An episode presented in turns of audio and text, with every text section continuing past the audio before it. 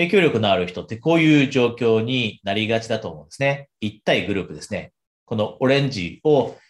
あなただとして、で、この下の黒い人たちというのが、あなたが例えば、えー、ビジネスオーナーであれば、えー、従業員の方かもしれませんし、または、えー、黒い人がお客さんかもしれない、クライアントさんかもしれない、教えるビジネスをしている人であれば、生徒さんかもしれないですね。で、役職がある人であれば、えー、部下の人だったり。で、ここで大切なのは、もしあなたが本当にこの一対グループになってしてしてしまっていて、一対グループになってしまっていて、で、その結果、自分で少し孤独だなと思った時には、影響力という面で、えー、少し赤信号が出てきているサインだと思うようにしましょう。自分が孤独だと。自分この役職にいて孤独だと。経営者という立場にいて孤独だと。教えるビジネスの先生だったり、インストラクターとしてちょっと孤独だなと思ったら、えー、それが赤信号だと思ってほしいんですね。で、それはなぜかというと、影響力の関係って本来はこうなんです。1対1だと。1対1。で、その中で、じゃあロールモデルとして活躍するあなたがどんなことをするかっていうと、いくつもありますよね、やるべきこと。で特に重要なこと言いますが、従業員の人だったり、クライアントの人だったり、生徒さんにフィードバック与えます。で、これも一体複数の状況においてフィードバックを上げるだけではなくて、しっかりと1対1の状態でフィードバックを与えて、相手が安心できる状態の中で、そういった環境の中でフィードバックを与えて、で、しかも建設的なフィードバックですよね。相手の人がしっかりと自分を改善させることができるようなフィードバック、建設的なフィードバックを安心安全の環境の中で伝えること。これが1対1の環境の中でやるべきこと。で、次から、まあ、今日のメインの部分なんですが、大切なのが相手の人生への関心です。で、これロールモデルの立場になっている人で、あまりできていない人がとても多いのがここら辺からです。あなたにも今ちょっと立ち止まってもらって考えてほしいんですが、あなたの、例えば生徒さん、従業員、部下の人に対して、あなたがその人の人生そのものに関心を持っているということを示せているかと。どうでしょう？相手の人生への関心ってあなたはしっかりと示せているでしょうか？これ本当にできていない人とても多いです。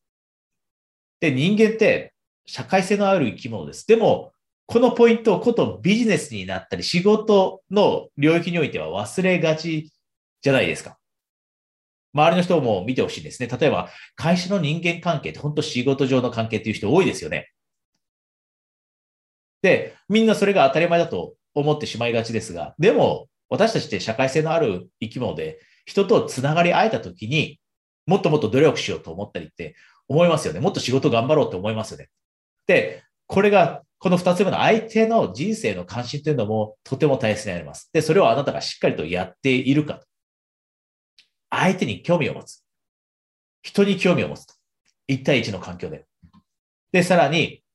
三つ目として大切なのが、一対一の関係において大切なのが、相手の夢、そして目標をしっかりと理解しているかです。あなたの従業員の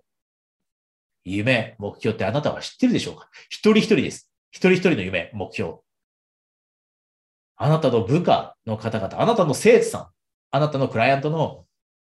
夢、目標って理解してるでしょうか？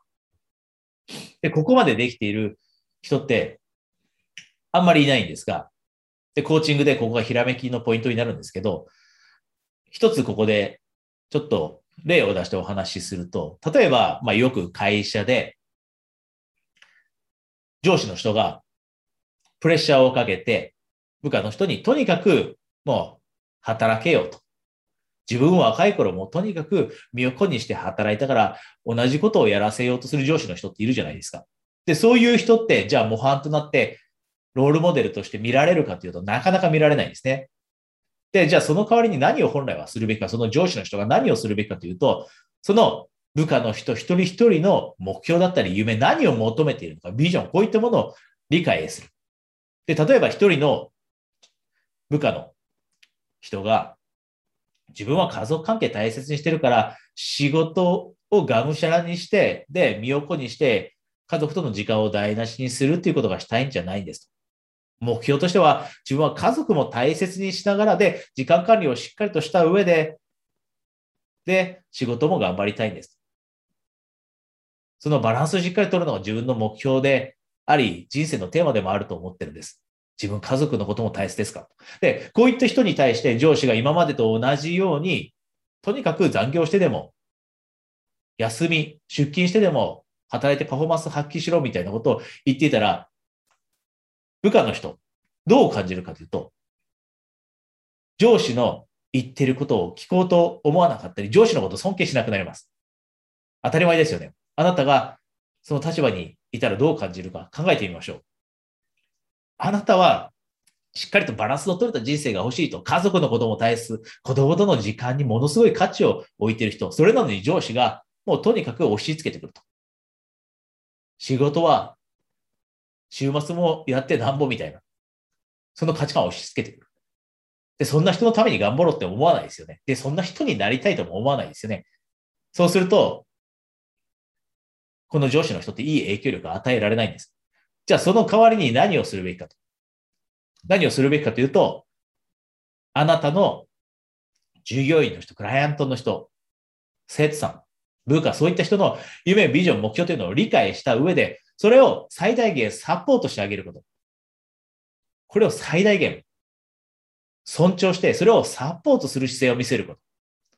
で、そうすると何が起きるかというと、お返しの法則が働くんです。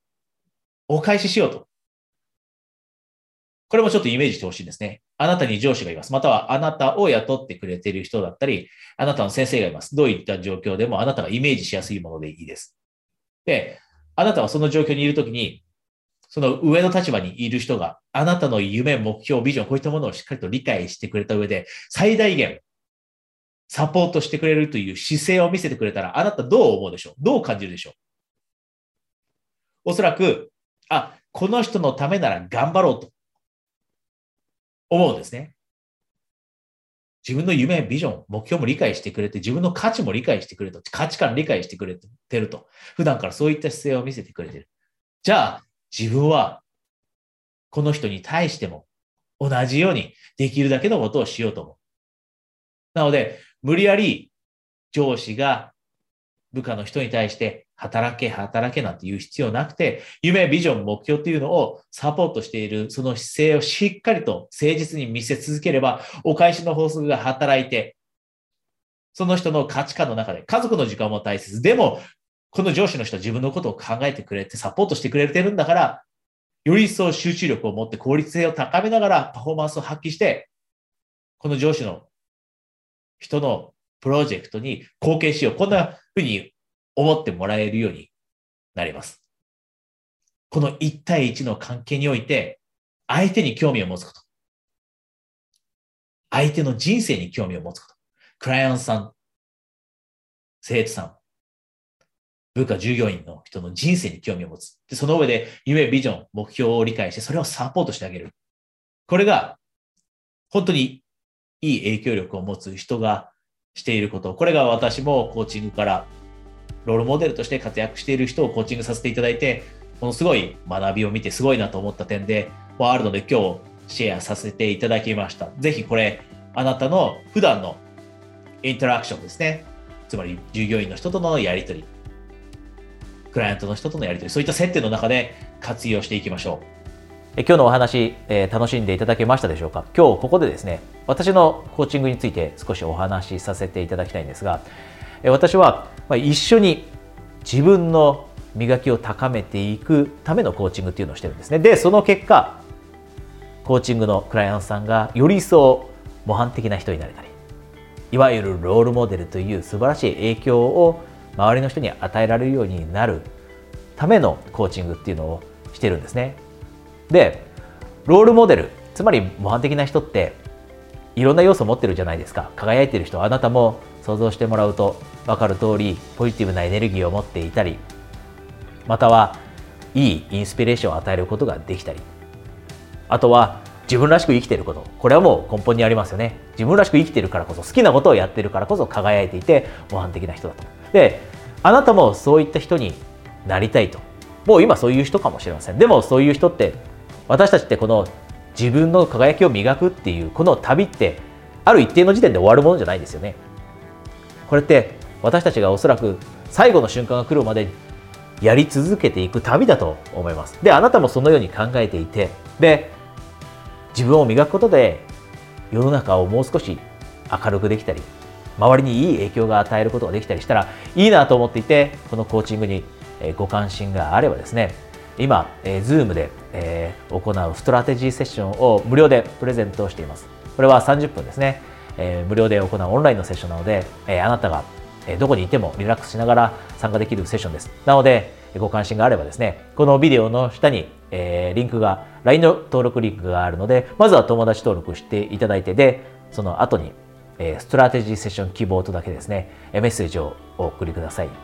え、お送りいただいた方には順次、え、情報をお届けするようにします。それではストラテジーセッションであなたと直接、え、1対1でお話しできるのを楽しみにしています。